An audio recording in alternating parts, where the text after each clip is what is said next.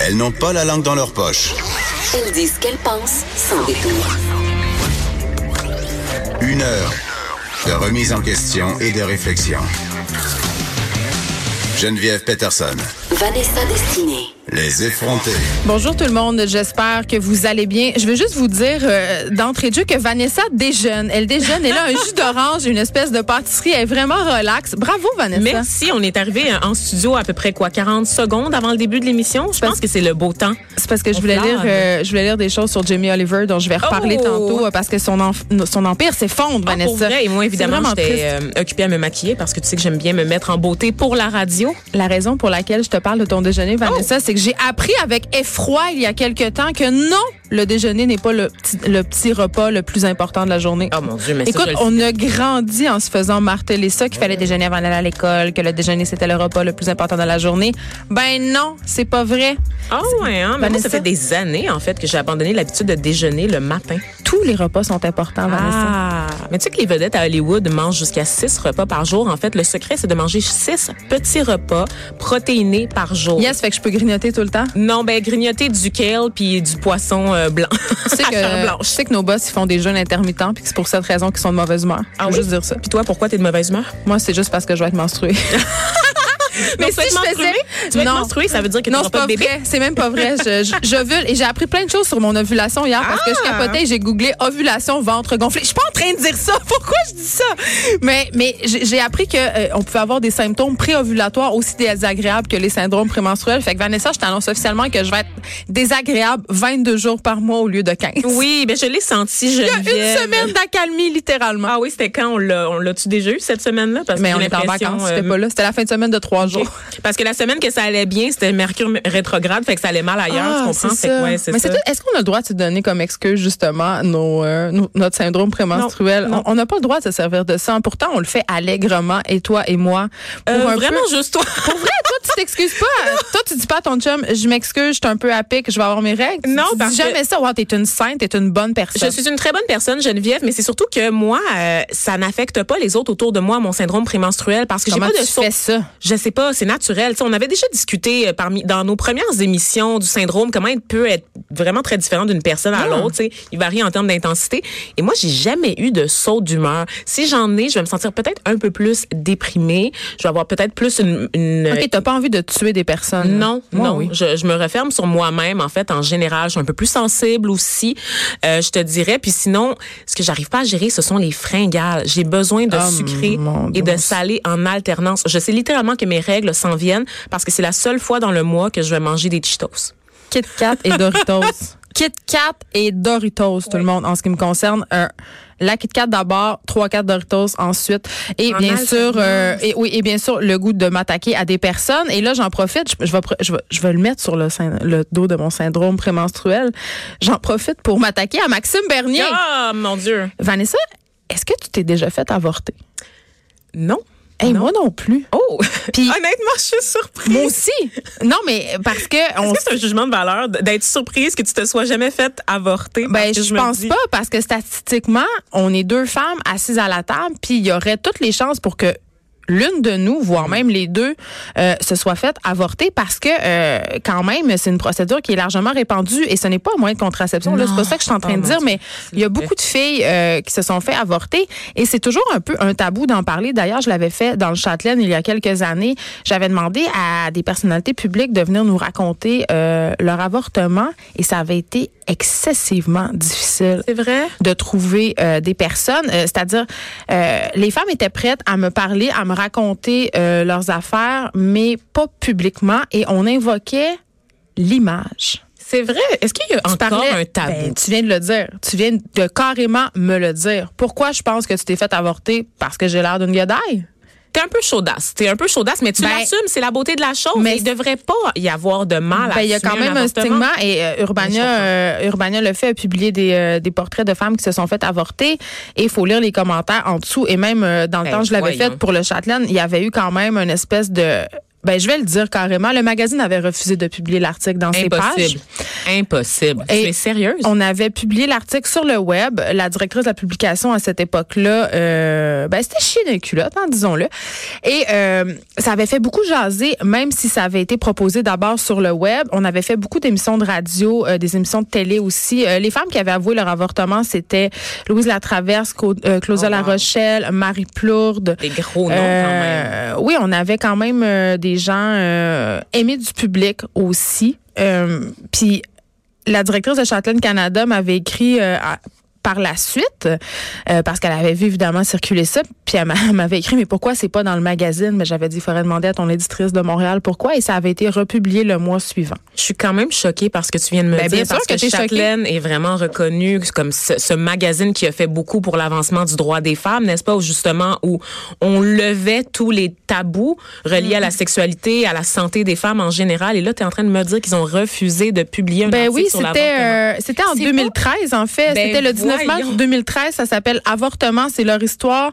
J'avais écrit ça et on avait fait un photoshoot avec la photographe euh, Julie Artacho et là on avait euh, Là, justement pas il y a 40 ans. ça. Non, C'était non, En non. 2013, on a refusé de parler d'avortement dans Bien une sûr. revue Oui, on avait Paul Baillargeon aussi. Euh, On avait vraiment quatre femmes de quatre générations différentes. Donc, Claudia La Rochelle, Marie-Claude, Paul Baillargeon, Louise Latraverse qui venaient nous raconter euh, leur avortement. Et c'était pour souligner justement les 25 ans de la décriminalisation de l'avortement. Et, on, et je pensais... Je ne peux que saluer tous quoi? les pas qu'on a fait depuis, tout le chemin Non, on n'a pas fait tant de chemin que ça. Attends, Ben non, dans ce temps-là, attends, en, en 93, euh, en 2013, pardon, la, quand j'avais proposé ce sujet-là à la rédactrice en chef, elle m'avait dit, mais voyons, l'avortement s'est réglé depuis longtemps. C'est pas vraiment un sujet nouveau, pas d'actualité. Puis j'avais fait, ouais, mais en même temps, j'ai eu tellement de réticence de la part des artistes. Moi, je pense qu'on a encore un gros problème avec ça. Et je regarde leur réaction, ils ont refusé de le publier. Et la réaction, et là, on est dans tout un débat sur l'avortement aux États-Unis. On en a parlé à l'émission.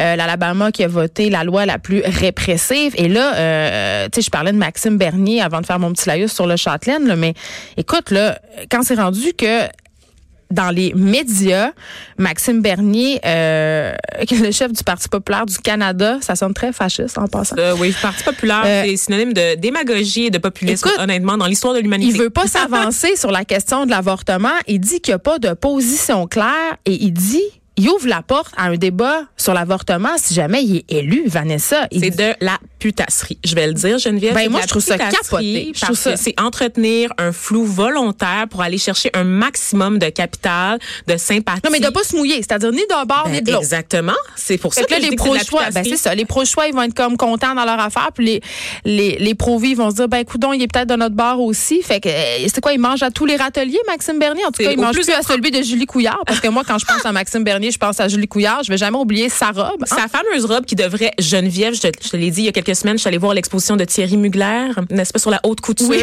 Et il y a une section par la suite là, Une robe qui est différente quand même. Oui, c'est ça qui est consacré à des designers québécois et je pense honnêtement qu'il y a une place dans ce musée pour la fameuse robe bleue ouverte décolletée de Julie Couillard. Non, mais c'est un choker, Maxime Bernier. C'est un choker. Il n'y a pas de couilles. C'est un pissou. C'est un lâche. C'est un dans, opportuniste. dans, dans le temps de Julie Couillard, là, il l'avait carrément laissé tomber. Il était allé se saucer chez Julie, puis après ça, il l'avait carrément. Ah, là, des petits documents, je les ai oubliés.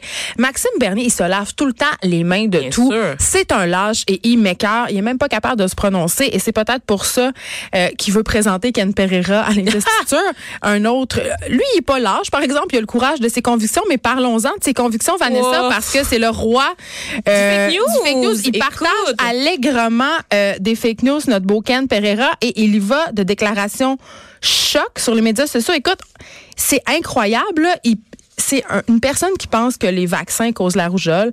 Il a traité Catherine Dorion de folle sur Twitter ainsi que Hillary Clinton. Euh, écoute, il pense que le réchauffement cl- climatique, c'est un canular. Et il traite le monde de crétin. Ben oui, non, mais il est fou, il écrit mal, il sait pas de quoi il parle visiblement. Et moi, ce qui me fait capoter, là, c'est qu'on a deux personnes ici, ok, qui sont en train d'importer carrément des idéologies qui nous viennent des États-Unis. De Des- droite. Des idéologies qui nous font rire, là. Quand, quand tu ouvres le bulletin de nouvelles puis que tu vois que Trump il a tweeté puis qu'il a fait un fou de Ben, lui, c'est Trump, Maxime Bernier, ben, ça nous fait rire, ça nous fait rire. Puis on est comme, mon Dieu, qu'ils sont caves, les Américains, d'avoir voté pour un Ben, on s'en va là. Je m'excuse tout le monde. s'en va là. Je vous littéralement l'annonce. On s'en va là et il s'en cache Même pas. Ben oui. Maxime Bernier, il dit, j'ai mis Ken Pereira parce que son franc-parler va faire réagir le monde. Les gens, ils veulent se faire représenter par du vrai monde. On va se dire les vraies affaires.